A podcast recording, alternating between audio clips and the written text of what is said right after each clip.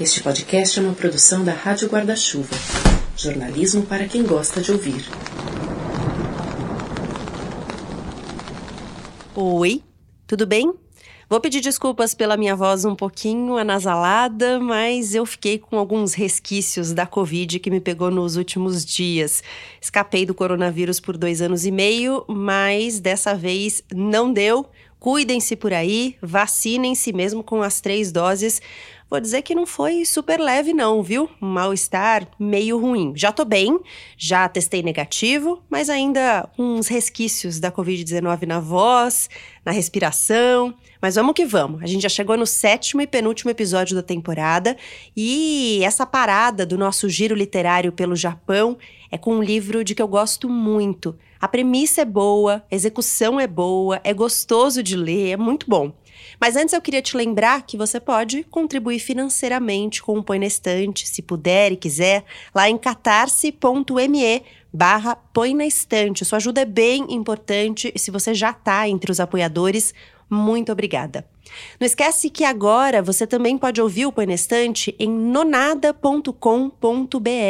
Aliás, aproveita para ler a reportagem especial que o Nonada fez sobre o impacto das cotas na área cultural. 2022 é ano de revisão da lei de cotas e eles entrevistaram alunos de cursos de artes de várias universidades do país, além de especialistas, trouxeram dados de artistas que se graduaram a partir das cotas tema importante. E se você se interessa por ele, eu também te indico o episódio mais recente da Rádio Escafandro, podcast parceiro do Poina lá na Rádio Guarda-Chuva, rede de podcasts jornalísticos.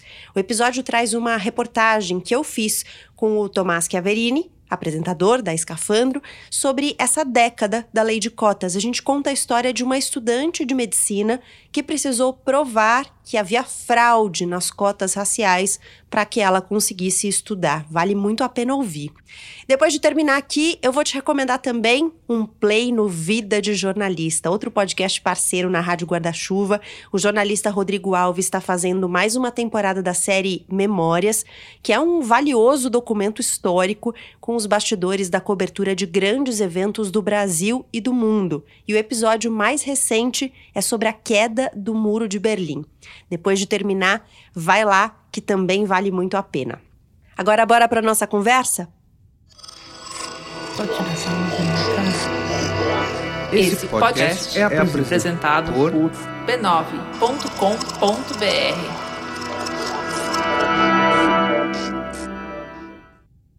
Alguém me fazia cócegas atrás das orelhas, sob as axilas. Eu me contorcia, transformava-me em lua cheia e rolava no chão. Talvez berrasse enquanto isso, com a voz rouca. Então virava minhas costas para o céu, espreguiçando-me e enfiava a cabeça embaixo do ventre. Agora eu era uma lua crescente, ainda muito jovem para me dar conta do perigo. Abria sem pensar meu ânus para o cosmos e o senti em minhas entranhas teriam certamente rido de mim se eu falasse em cosmos naquela época. Eu era tão pequena, tão inocente, tão nova neste mundo. Sem meu pelo felpudo, era nada mais que um embrião. Ainda não conseguia andar direito, mesmo que minhas patas já fossem desenvolvidas o bastante para agarrar e segurar. Cada tropeço me levava um pouco mais adiante. Mas será que eu estava de fato indo para algum lugar? Meu campo de visão estava revestido por uma névoa que ressoava no meu ouvido. Nada do que eu via ou ouvia tinha contornos claros. Minha vontade de viver morava basicamente nas patas e na língua. Minha língua ainda conseguia se lembrar do gosto do leite materno.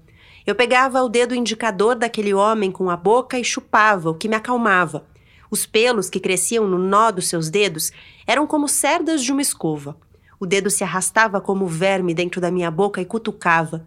Ele então empurrava meu peito, convidava-me para dentro do ringue.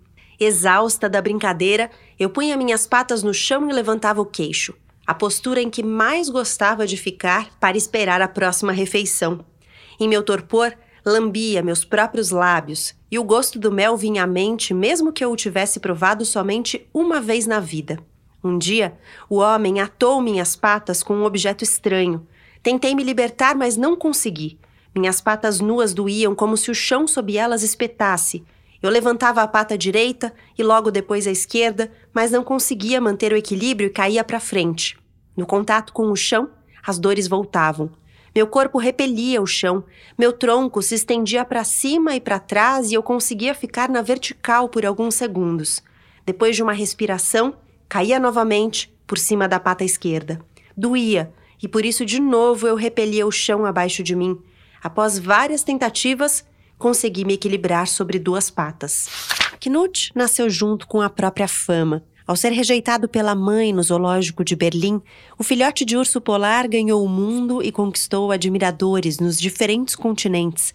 A história, verdadeira, inspirou a ficção e reuniu em um mesmo livro a avó, a mãe e ele próprio, o pequeno Knut, cada um procurando jeitos de contar a própria história, de se fazer conhecer no tempo e no espaço, de atravessar muros de Berlim, cortinas de ferro, palcos, picadeiros e jaulas. Memórias de um urso polar de Oko Tawada é tema do sétimo episódio do Põe que já começou.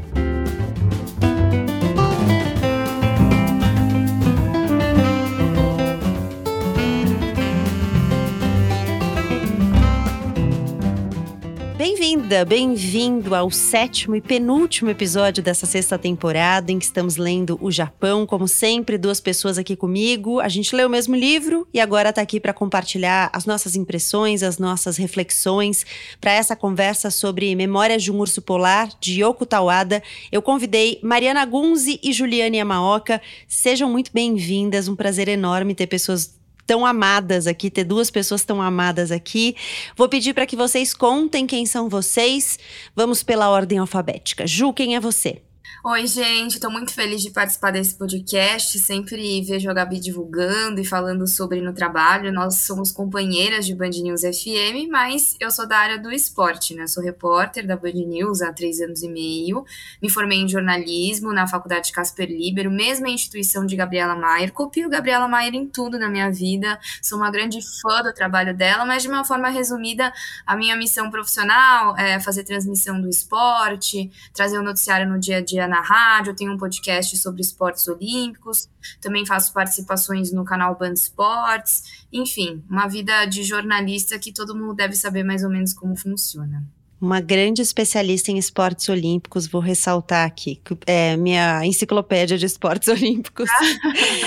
Mari, quem é você? Oi, gente, boa noite, Gabi. Muito obrigada pelo convite. É uma honra estar aqui hoje no podcast como sua parceira de mesa, né? A gente que já é parceira de vida aí há bastante tempo também. Eu sou jornalista, eu trabalho na Folha de São Paulo, eu assino um blog de cultura na Folha, mas além disso, eu sou, enfim, amiga da Gabi há muito tempo, a gente estudou juntas, se conhece há muitos anos, e a gente sempre que tá junto e se encontra, a gente troca ideia por muita coisa, sobre muita coisa e também sobre livros, e hoje é a primeira vez que eu tô aqui no Põe na Estante, tá sendo muito legal. E acho que além de tudo, além de ser jornalista, além de conhecer e acompanhar o trabalho da Gabi há muito tempo, além de ser leitora, de falar sobre cultura, eu sou uma amante muito grande dos animais, então a Gabi, ela até comentou, né, que quando ela leu esse livro, ela pensou em mim para a gente conversar um pouquinho sobre aqui, né, sobre o livro hoje, então acho que vai, vai dar uma, uma conversa legal, um papo legal aqui com nós três. Quero começar falando dessa coisa dos animais, né? Porque você já trouxe isso logo de cara e eu acho que não tem como começar de outro jeito, porque a premissa do livro é muito interessante. Então, são três gerações de ursos narrando o livro. Eu fiquei muito impressionada com uma coisa que a primeira vez que eu tentei ler esse livro, eu não gostei muito, assim, eu não, na verdade, assim, eu não, é doido como, é, como o livro tem essa coisa de conversar com o momento da gente, né? E a primeira vez que eu tentei ler esse livro, ele, eu empaquei, eu não, não conseguia avançar, não, não tava fluindo para mim.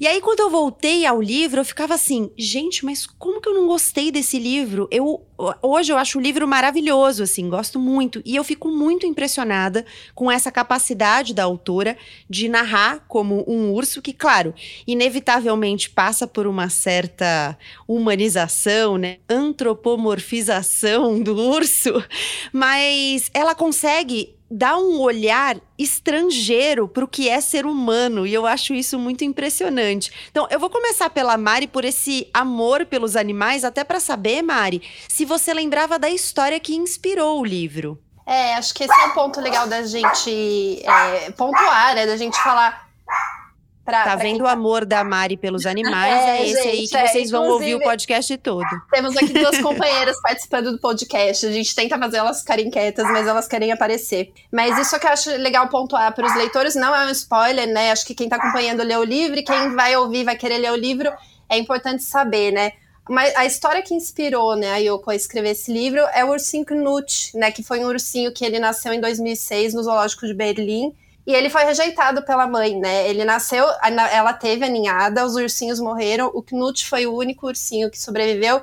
E por ter sido rejeitado, ele precisou ser retirado da mãe, porque é uma ameaça mortal até a fêmea ficar com o filhote se ela rejeitou esse ursinho. E ele foi criado por um funcionário do zoológico, né, que era a mãe desse urso, né? E esse contexto que vai, vai servir de inspiração, apesar de não ser um livro sobre o Knut, né? Mas ele é inspiração para unir essas três gerações de urso numa narrativa que é muito assim. É, acho que a parte um pouquinho, um pouquinho antes da gente falar sobre a questão animal, que claro que ela permeia o livro também. Mas é muito interessante a forma como a autora transita entre narrativas, né, entre primeira e terceira pessoa, disso que a gente está falando, de você conseguir estar tá dentro, você incorporar, você viver e dar voz a um urso, por ele mesmo falando, é uma coisa assim que até, no, principalmente no primeiro capítulo, né, da teoria da evolução da avó, quando a gente tá, a autora tá apresentando a história da avó do Knut, né, que é uma personagem ali que ela não tem nome, mas ela é a ursa-avó, né, que é nascida na Rússia, é uma personagem que ela é imigrante, né, ela, ela transita por vários países, que é uma questão também que é, é bastante presente ao longo do livro.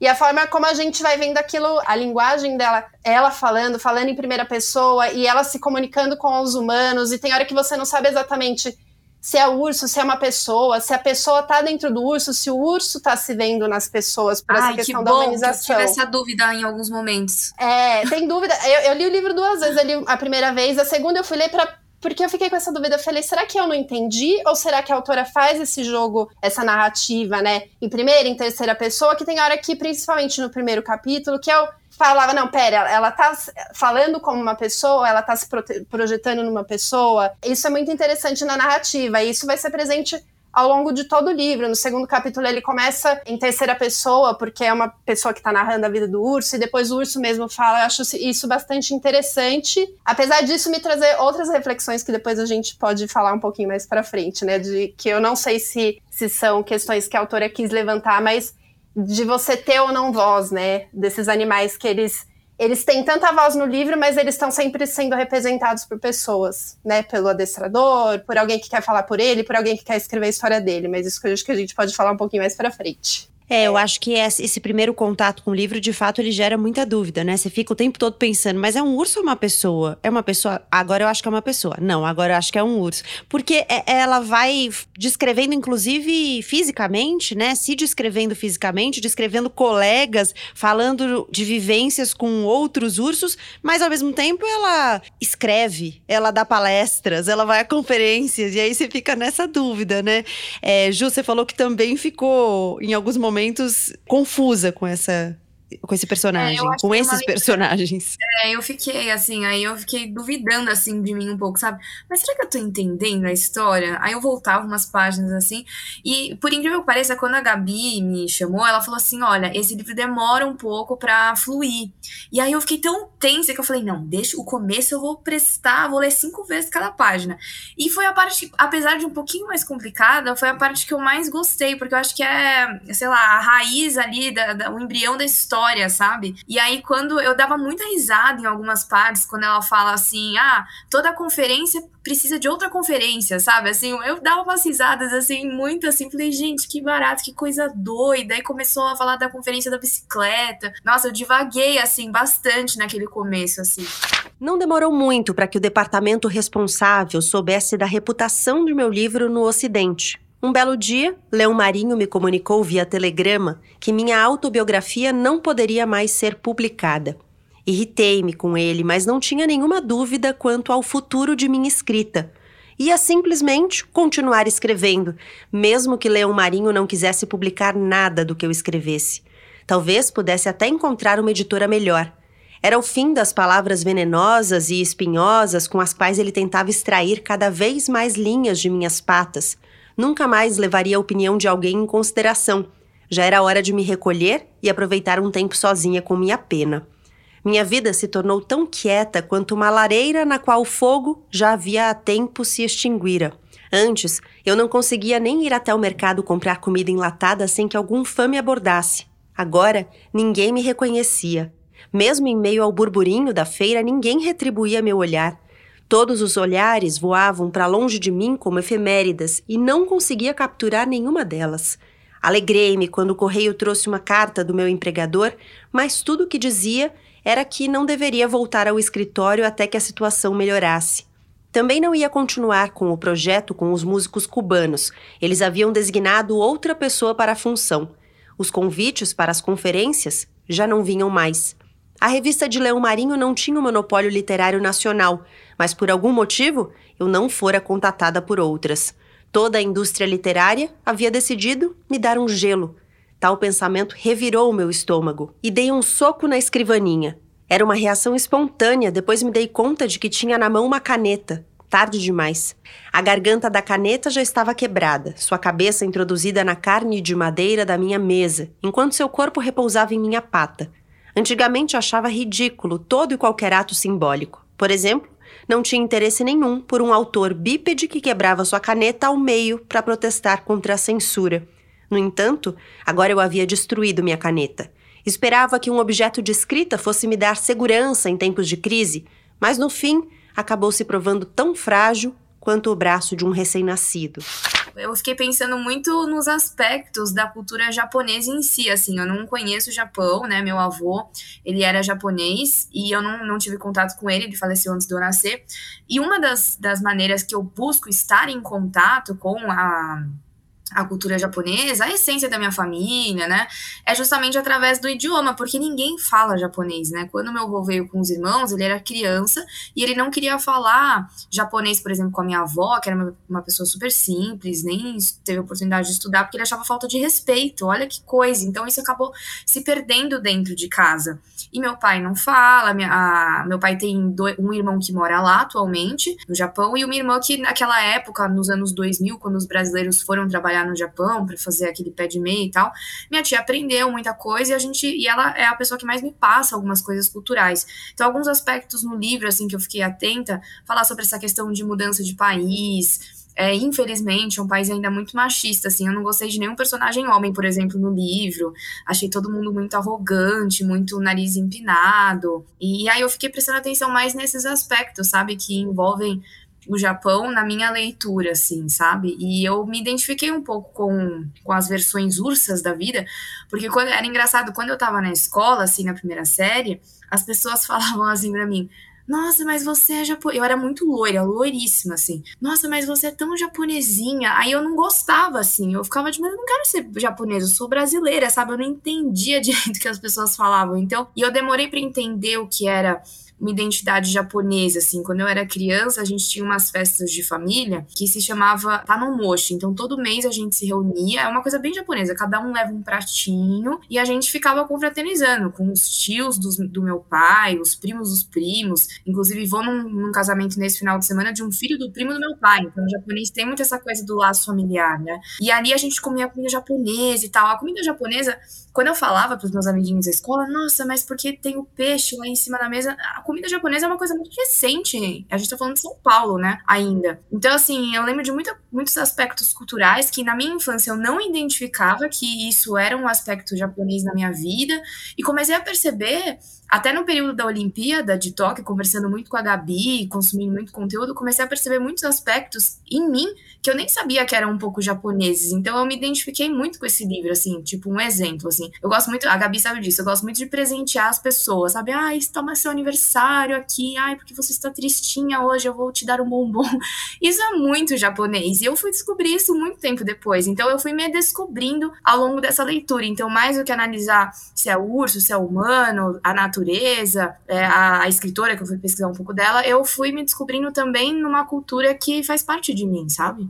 Eu acho que isso é legal também. A, a Ju tava falando e eu fui pensando o quanto dos personagens, as três, os três ursos, né, o, a Tosca, a avó e o Knut, né, eles estão sempre também nessa coisa de buscar a ancestralidade dele, de entender de onde eles vieram. Eles não se encontram no lugar onde eles estão, né?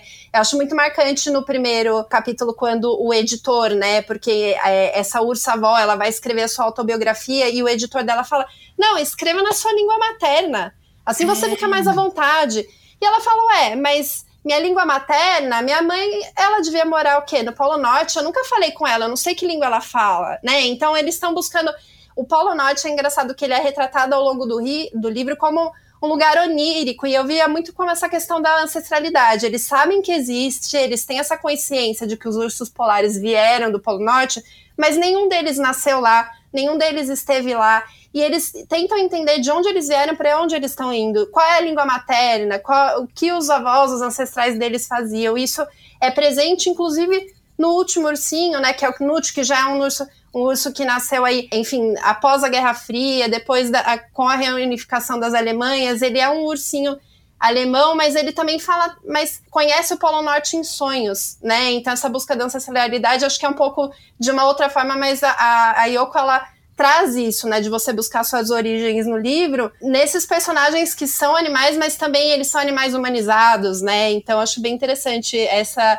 foi uma das, das das questões que lendo, eu li, né, como eu falei, eu li o livro a primeira vez, depois há mais tempo, agora fui ler para a gente poder conversar, e isso me tocou bastante na segunda leitura, né? Essa coisa de sentir que todos eles tentavam entender de onde eles vêm para onde eles vão, né? Legal que a Ju falou também do idioma, né? Que é uma forma dela se conectar com a cultura japonesa de uma maneira geral. E isso que você falou do idioma, Mari, eu acho que é uma, uma chave importante do livro, porque hum, o idioma ele vai dar muitos muitas pistas pra gente dos deslocamentos que acontecem, dos deslocamentos no sentido de movimento, né, de ir um, de um lugar para o outro, e o deslocamento no sentido de você não estar encaixado onde você deveria estar, assim, uma sensação de, de ser alheio, de ser o outro e tal, né? E eu também gosto muito da primeira parte, porque a Ju falou, eu concordo, é uma personagem engraçada, né? A, a Ursa Avó, ela, quando ela narra, ela é engraçada. E é muito legal essa parte do idioma, porque ela saiu da Rússia, foi para a Alemanha e o, quando o editor cobra ela e ela faz esse questionamento sobre o idioma materno dela ser o, ela até escreve, né, o polo nortês, que ele fala assim: "Ah, você tem que escrever em russo, é essa é sua língua materna e, e é uma língua literária tão maravilhosa e tal, deixa que a gente cuida da, tra, da tradução". E ela fala várias vezes que tá emperrada na escrita, né, porque ela vai escrever uma autobiografia dela e ela fala que tá emperrada na escrita por causa do idioma. E aí, o idioma sendo o alemão, porque ela tá nesse lugar diferente, que é o mesmo lugar da autora, né? A autora é radicada na Alemanha. Ela se propõe a escrever em alemão porque é lá que ela está, mas ela empaca. Mas ao mesmo tempo, ela começa a esquecer como é que se escreve, como é que Exato. se fala em russo. Então, em determinado momento, ela fala: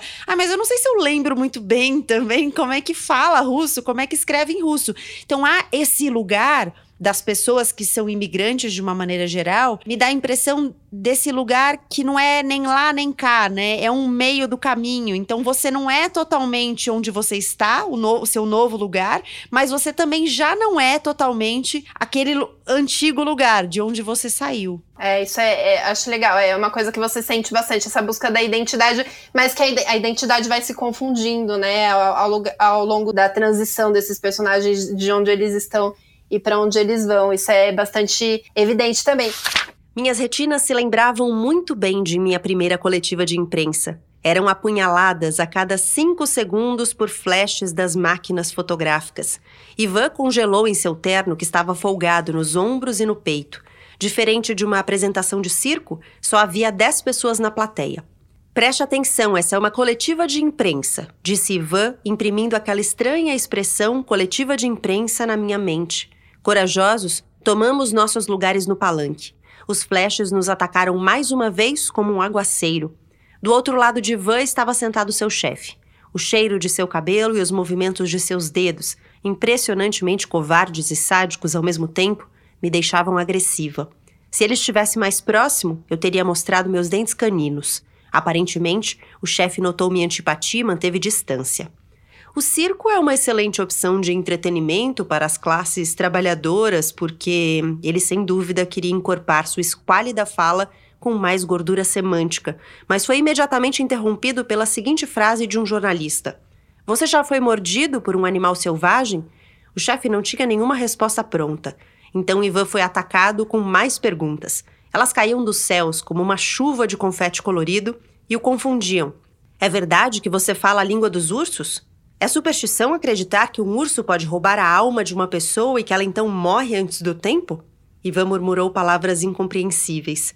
Hum, bem, eu me desculpe, de alguma forma acredito que. Hum, mas isso não.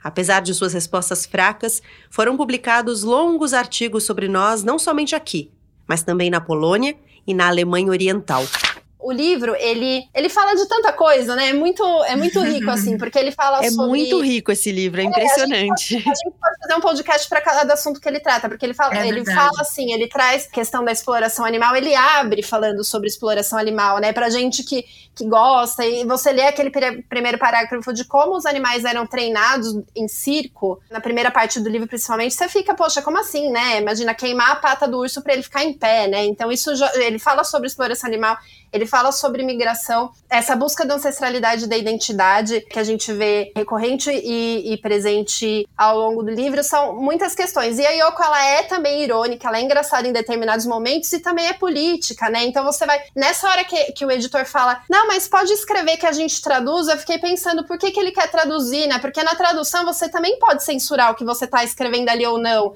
E isso vai ficar, inclusive, mais forte na segunda parte do livro, né? Quando a gente já está falando sobre a Tosca, que é quando vem mais essa questão da ditadura soviética, né, que está muito presente também no livro. Ela é engraçada, mas ela é política, e ela vai trazendo essa consciência política, e a consciência política que os ursos vão ganhando, a partir do momento que eles começam a escrever, eu acho isso muito legal. Porque quando a gente coloca as coisas em palavras, eles pensam, a ursa-avó, ela, ela começando a entender que o que ela escreve também é um ato político, eu acho muito interessante, né? Então tudo isso vai se adensando e se mostrando junto no livro. São muitos assuntos, é muito rico.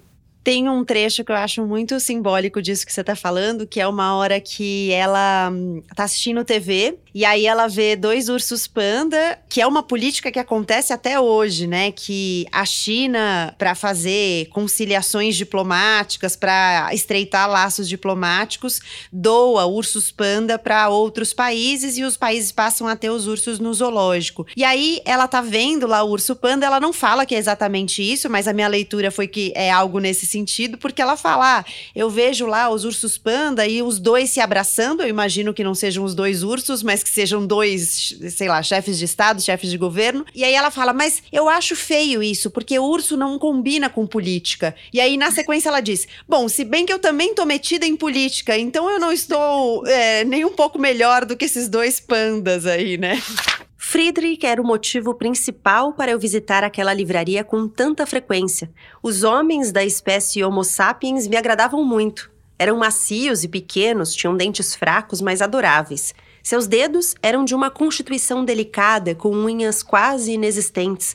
Às vezes me lembravam os animais de pelúcia que apertamos contra o peito.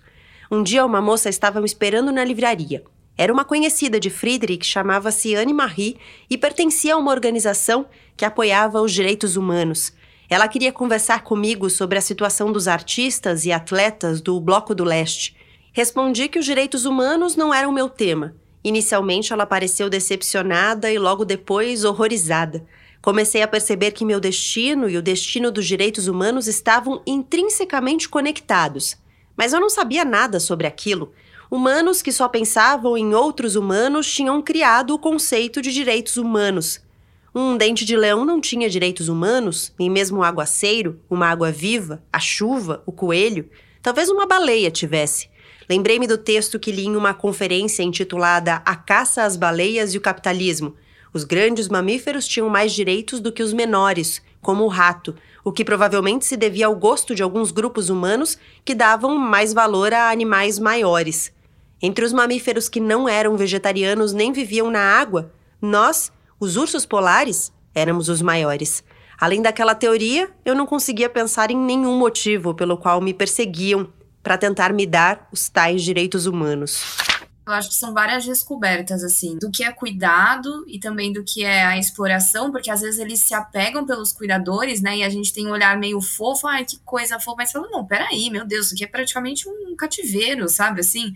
Então você vai se perdendo na questão dos valores, do que eles, eles ficam confusos, né, em relação aos sentimentos, né? Às vezes eu não acho que ela gosta do marido dela também, né, pelas coisas que ela acaba falando. A questão da última parte, de ser celebridade, né, de você quanto que isso é bom, né? Nem sempre, né? Já vi muitos jogadores de futebol, por exemplo, falando que é o preço que se paga, né? Porque eu lembro até, é, acho que foi o Neymar que deu uma entrevista que antes ele podia ir no McDonald's tranquilo depois do treino e agora ele não pode nem dar um passo para fora de casa sem pensar nas consequências que isso pode ter, né? Até o tênis que ele vai vestir tem que ser da marca de patrocínio. Então, quanto o urso ficou refém, assim, de uma situação que ele nem escolheu viver, né? É... É, é, e essa coisa da celebridade é legal porque eu acho que hum, contextualiza também, né, as mudanças geracionais, porque todos esses elementos históricos que ela vai colocando vão marcando muito as vivências geracionais de cada uma, né? Então, a avó saindo da União Soviética para ir para para a Alemanha, a Alemanha dividida entre a Alemanha Oriental e a Alemanha Ocidental.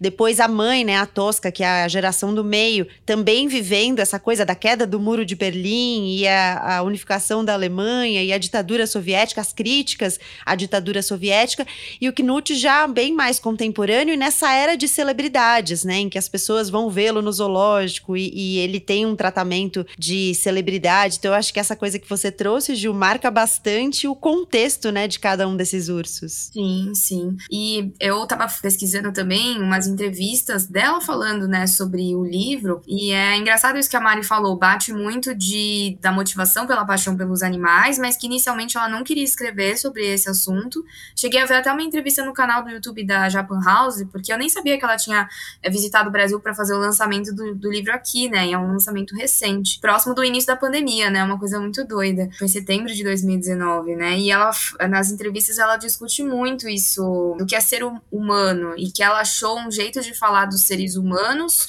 com mais liberdade. É por isso que acho que a gente pode analisar, como a Mari falou, vários aspectos. A gente pode fazer um podcast falando só dessa questão da imigração, do contexto histórico, da celebridade, do trato dos animais, das relações humanas, né? Ali tem relação de mãe para filho, de marido e mulher, de tratador para animal, e enfim. Nossa, eu fiquei muito pensativa depois desse, dessa leitura.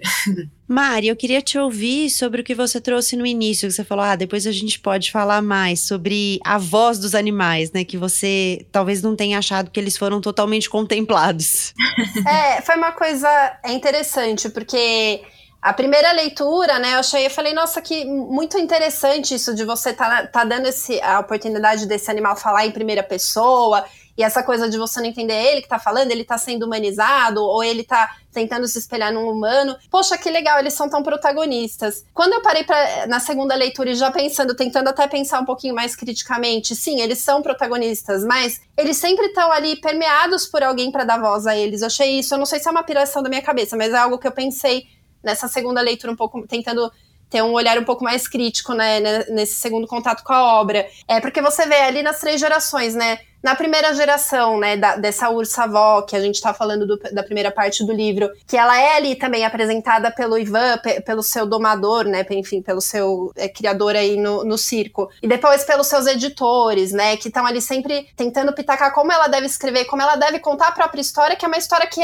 nem ela sabe direito qual é a própria história. Ela, ela começa a refletir, né? Que é aquilo quando ela fala que escrever também é um processo de Bernard, que é esse momento que ela para para olhar para dentro de si, né? Para entender de onde ela veio e tudo mais. No segunda parte do livro, que basicamente a treinadora, né, a Úrsula, que é a treinadora da Tosca, que é a filha da Ursula do primeiro da primeira parte do livro, ela começa, né, contando a história, ela fala sobre a Tosca, né, mas ela ela tá sempre falando de si mesma ao falar da Ursa. Então ela vai apresentar a Ursa, ela, ela vai lembrando, ela tá sempre falando de si mesma. E quando ela vai dar voz à Tosca, ela fala: Não, então deixa que eu vou escrever a sua autobiografia pra gente poder falar sobre você. Mas por que, que a Tosca não pode falar sobre ela própria? Por que, que a treinadora tem que escrever sobre ela? E na terceira parte do Knut, que já é esse ursinho contemporâneo, né? Que eu diria até que se fosse hoje, ele tá, seria ali o ursinho super hypado no Instagram, mas é que 2006 super. ainda é era o e-mail, né? Que ele recebia isso na história real, né? Ele, ele virou, enfim, foi uma febre, né? Pelo Knut. Tinha fãs, fã-clubes, e o zoológico recebia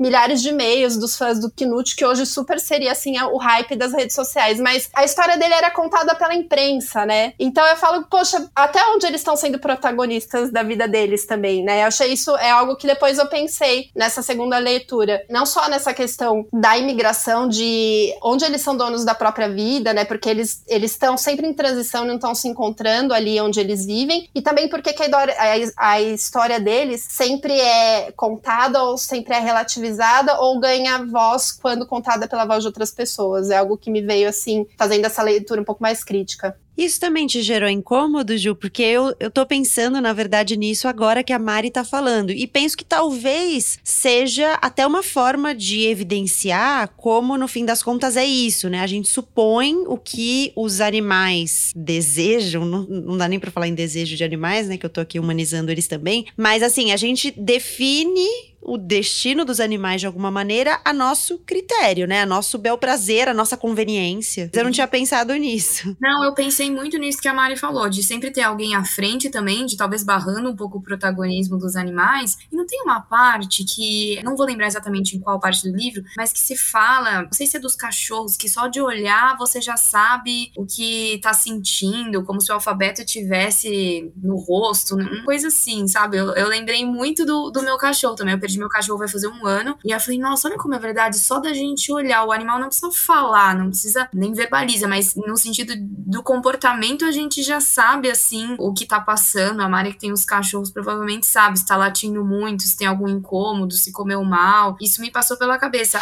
Ao lado do centro de conferências havia um parque tranquilo com bancos brancos. Escolhi um à sombra. Atrás de mim, ouvia um sussurro, provavelmente de um córrego. A pastagem enfiava por tédio seus finos dedos na água, elegante e traiçoeira, talvez querendo brincar com ela. Brotos verde claros apontavam suas hastes. A terra sob a sola dos meus pés se soltava, mas não era o trabalho de uma toupeira, e sim de pés de açafrão. Alguns deles eram pretensiosos e aventuravam-se a imitar a Torre de Pisa. Sentia uma comichão nos ouvidos. Nunca insistir, uma regra a que nunca desobedeci, pelo menos na época em que trabalhava no circo. A comichão não vinha da cera do ouvido, mas do pólen e do canto dos pássaros, que bicavam no ar incansáveis semicolcheias. A primavera cor-de-rosa me surpreendia com sua chegada sem aviso prévio. Que tipo de truque teria utilizado para chegar daquele jeito a Kiev, sem ninguém notar, e tão rápido com aquela grande delegação de pássaros e flores? Será que já se preparava em segredo havia várias semanas? Será que eu era a única que não tinha percebido, tão ocupada com o inverno que tomara posse de minha consciência? Falo a contragosto sobre o clima e assim nunca me dou conta das previsões sobre suas grandes mudanças. A primavera de Praga também veio a mim como uma surpresa. Quando pensei no nome Praga, meu coração começou a bater claramente mais forte. Talvez uma mudança ainda maior no tempo vá me surpreender e eu seja a única aqui que não tem a mínima ideia do que está por vir. A terra congelada derretia e chorava lamacenta.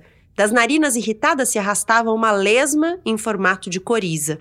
As lágrimas brotavam da mucosa inchada ao redor dos olhos. Resumindo, a primavera é tempo de luto. Alguns dizem que ela nos rejuvenesce, mas quem rejuvenesce volta aos tempos de infância e isso pode machucar. Enquanto eu pudesse me orgulhar de ser a primeira a expressar minha opinião em todas as conferências estaria bom para mim. Não queria, de forma alguma, entender como havia chegado aquele rápido movimento de mão. Não havia sede de conhecimento em mim, mas o leite derramado da sabedoria não queria voltar ao copo. O mais doce aroma do leite emanava da toalha de mesa e eu chorava minha primavera. A infância, o mel amargo, pinicava a minha língua. Era sempre Van quem preparava minha comida. Eu não tinha nenhuma lembrança de minha mãe. Para onde ela havia ido? Outro aspecto, Gabi, que sempre em contato com você, assim, com essas questões do feminismo que a gente tem discutindo, até em relação ao jornalismo esportivo, né, mulher no jornalismo, que eu converso muito com a Gabi sobre isso, de pontos fortes também de se falar sobre a questão de ser mãe, né, do quanto elas foram criticadas pelo abandono, mas assim, ninguém pergunta e sabe a fundo como é que foi esse parto, né, eles descrevem que a mãe dá a luz sozinha e da questão do trabalho fora de casa, né, o quanto a mãe sempre vai ser condenada independentemente das condições que ela foi submetida, né, para a maternidade. Eu achei esses pontos, assim, muito fortes, eu achei um livro bastante feminista, assim, nesse aspecto, sabe? Eu acho que até na, na terceira parte, né, que o próprio Knut levanta isso, né, quando ele tá tentando, que ele descobre que ele não é exatamente filho o, da mãe humana dele, que é aquele criador, né, do zoológico que alimentou ele ali, etc na figura do Matias. Mas quando ele fala, ué, mas por que será que estão condenando minha mãe, né? Mas é que só ela tinha uma teta para me dar de mamar. Será que se meu pai, o Lars, pudesse me alimentar, ele também não estaria, não poderia dividir esse peso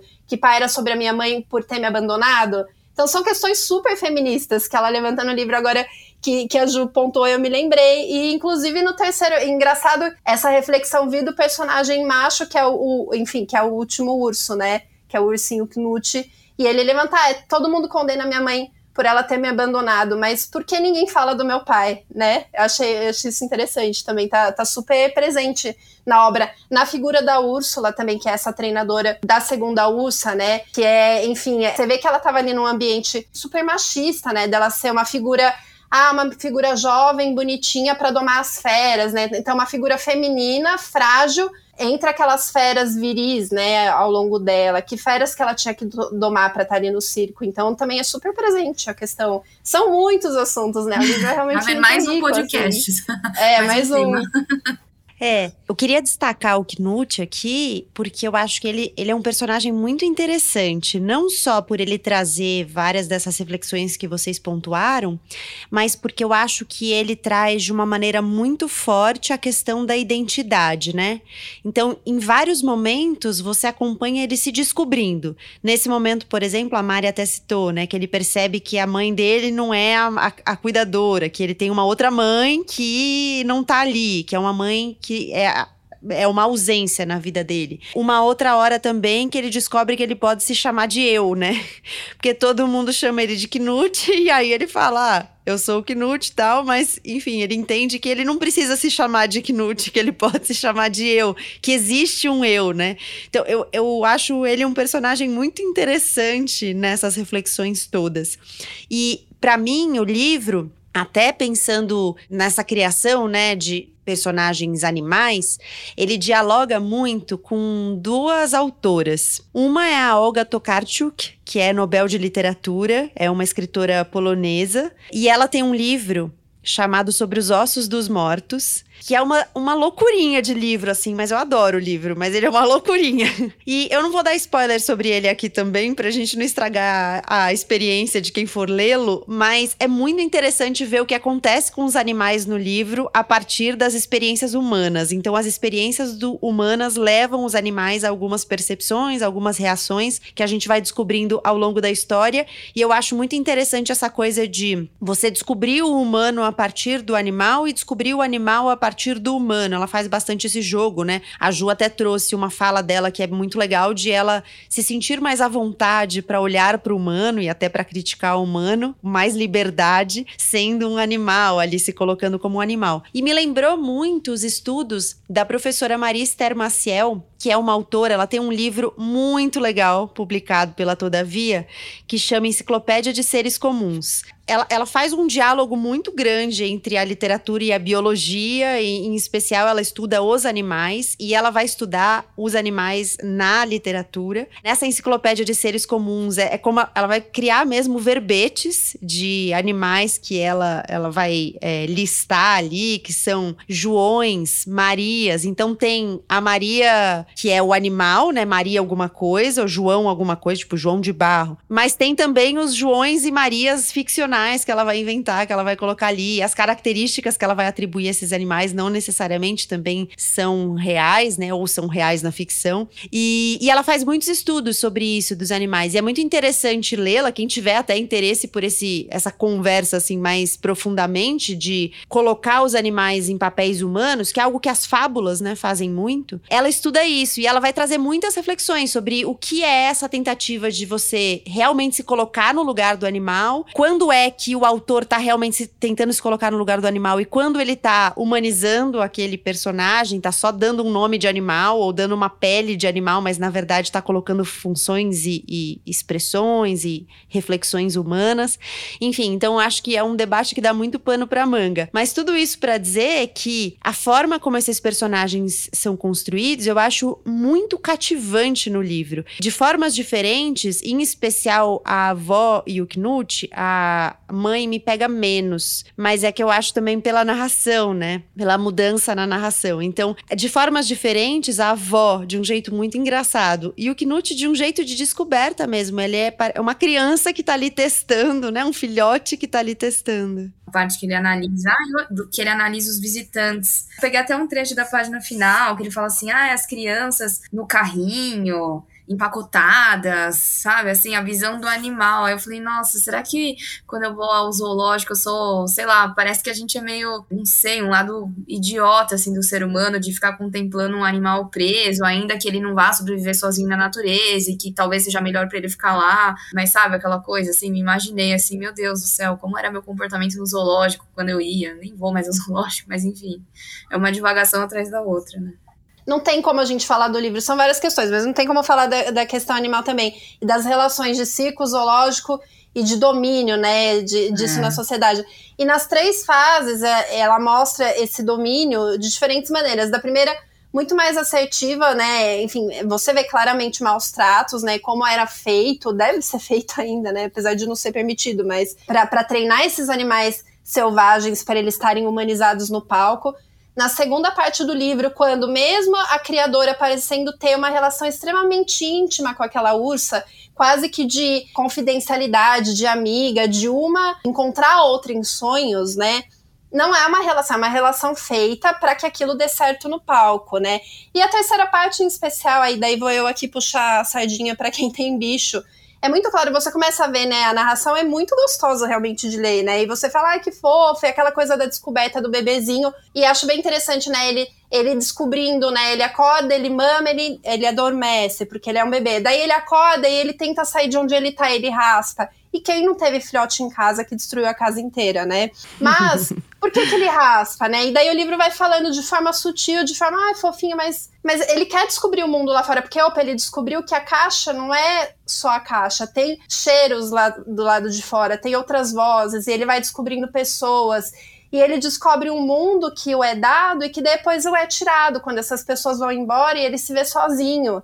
Então a gente também humaniza esses animais e a gente os deixa sozinho e depois a culpa é deles por estarem ali, por não se encontrarem naquele lugar, por destruírem a nossa casa. Eu, eu fiz relações, inclusive, bobas com a forma como a gente trata os nossos animais dentro de casa, né? Então a gente revê a forma como a gente da nossa relação com e isso a gente está falando de relações que acontecem hoje, né? Os zoológicos continuam existindo, os aquários, infinitos lugares que mesmo se levantando toda essa questão das bandeiras ambientais e de, de maus tratos aos, aos, animais, a gente continua acontecendo, né? Existem ursos polares vivendo em caixas aqui em São Paulo. Eu acho que também é inevitável a gente pensar que mesmo na terceira fase do livro, que é uma fase mais contemporânea, que o Knut, ele se torna realmente símbolo da luta ambiental. Ele foi um símbolo em 2006, o Knut real, né?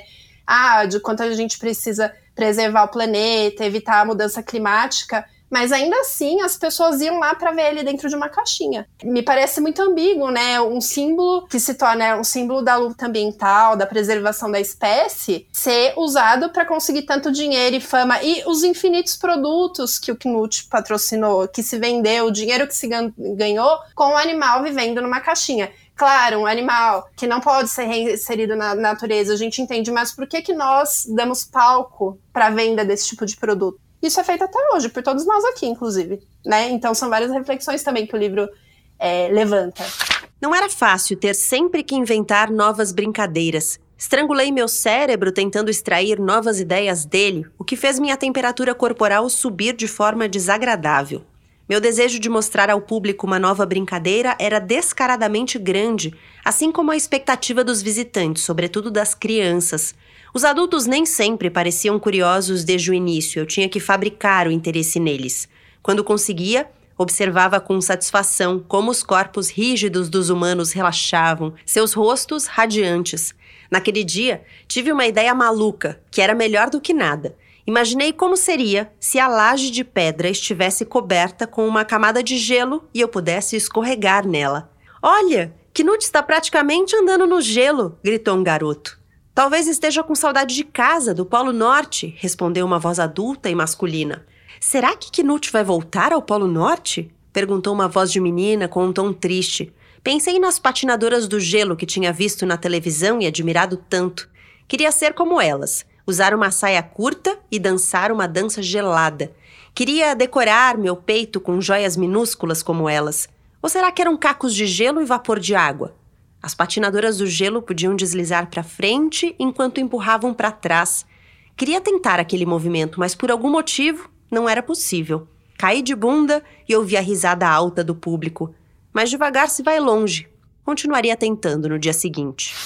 Vou abrir espaço aqui para as considerações finais de vocês. O que vocês quiserem mencionar para as pessoas, se algo que a gente não falou e que vocês acham importante colocar na roda, apesar de ser tão rico e ter tantos assuntos possíveis a partir desse livro.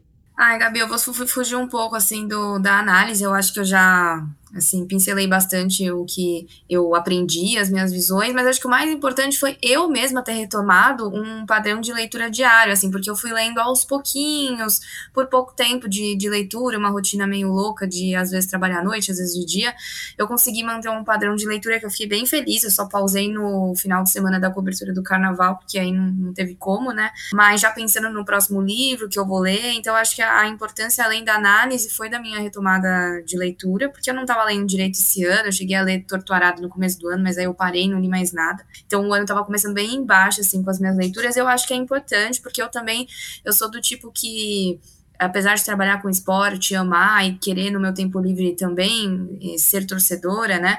Mas eu acho que é importante nós, a gente está tendo um papo de, com três jornalistas, da gente sair um pouco da nossa área, da nossa zona de conforto, né? Por isso que talvez eu tenha tido um pouco de dificuldade no, no começo do livro. E ao mesmo tempo isso me ajudou, assim, com a leitura, sair da minha zona de conforto. E, e é algo que eu também busco profissionalmente, né? A Gabi estava falando nos bastidores da minha cobertura do carnaval mas eu gosto de ser jornalista antes de ser jornalista esportivo. Então acho que o livro trouxe isso um pouco para mim também, de resgatar a minha essência da Juliana da cultura japonesa e também já pensar em uma leitura diária, porque é um hábito que se a gente dá uma pausinha de uma semana, duas semanas, a gente sabe que vai ficando ali de canto, né? Então acho que para mim a maior lição foi essa da, do hábito da leitura. Que bom, maravilhoso.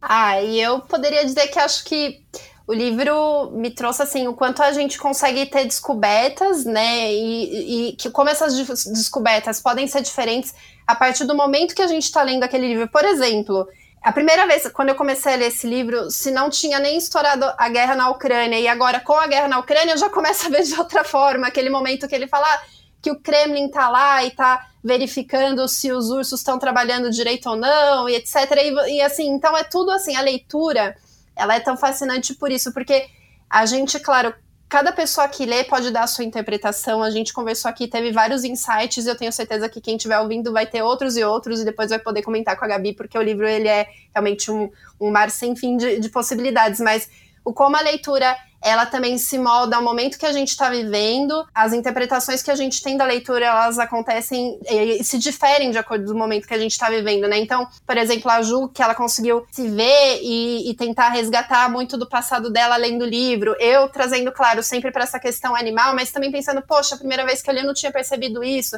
Olha que tom político, olha que tom irônico, olha que interessante analogia que ela está fazendo com a imigração, com os refugiados, talvez eles também não tenham voz, enfim, sem fim de possibilidades. Então, assim, gostei muito do livro.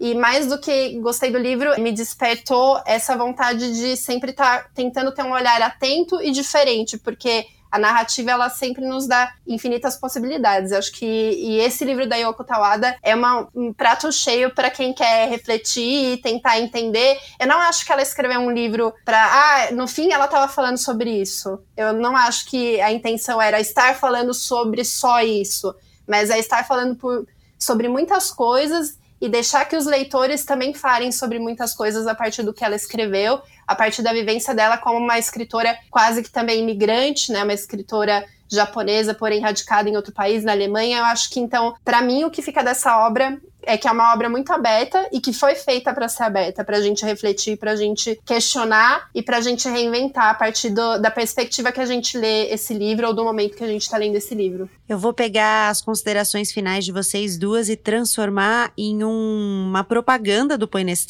porque as falas de vocês me deixam muito feliz, porque o Põe ele existe essencialmente para essas duas coisas, assim. Se ele tem duas premissas, uma é tentar despertar essa faísca da leitura nas pessoas, né? Descobrir o que você gosta de ler, porque eu acredito muito que às vezes você acha que você não gosta de ler, mas você não sabe o que você gosta de ler, você ainda não descobriu uma coisa que você gosta de ler, porque tem muitas possibilidades na leitura. E a outra é justamente mostrar como os, os livros são um mar de possibilidades para usar a expressão da Mari, porque é exatamente isso que você falou. Eu posso ler de um jeito, vocês vão ler de outro, as pessoas que nos ouvem vão ler de outro ainda, e há infinitas possibilidades para essa interpretação que vão atravessar o nosso repertório, vão se relacionar com o momento que a gente vive, com o momento pessoal e coletivo que a gente vive.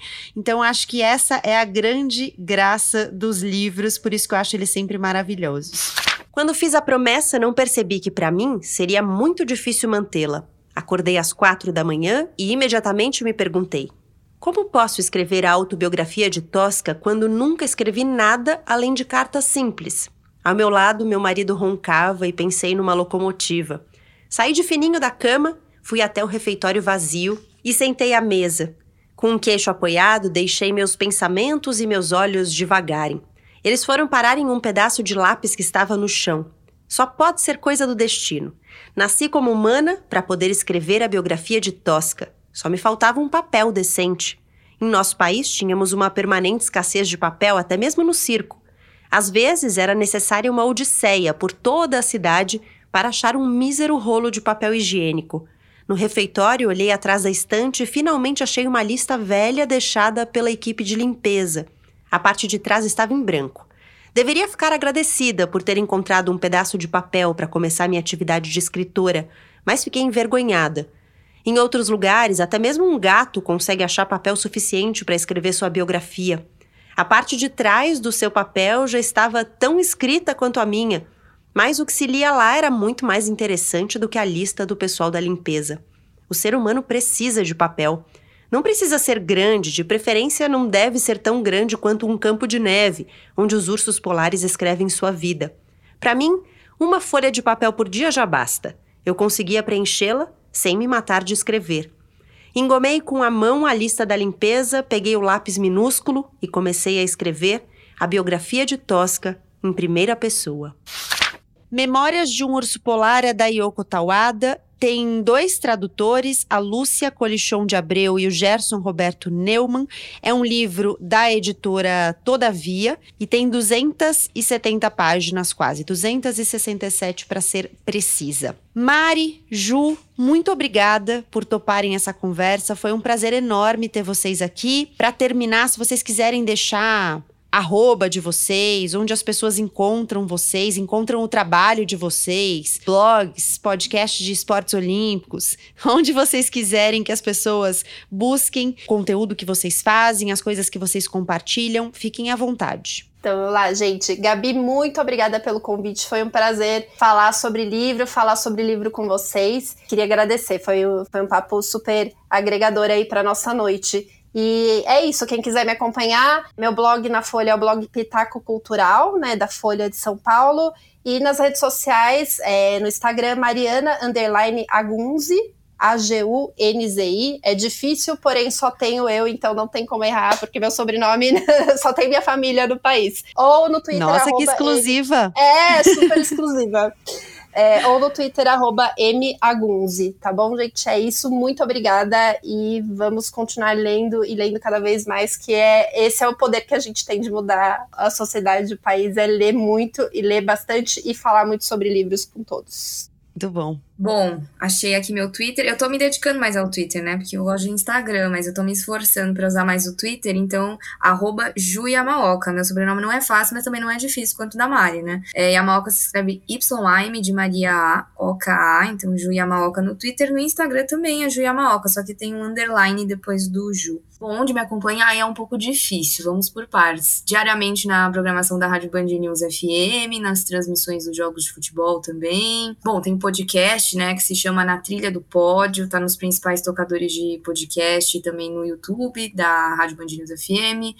E às quintas eu faço um programa de esportes olímpicos no Band Esportes, que se chama Maratona Band Esportes, às 8 horas da noite. E é isso. E boa leitura para todos nós, né? Obrigada, Gabi, foi muito agradável. Obrigada, gente.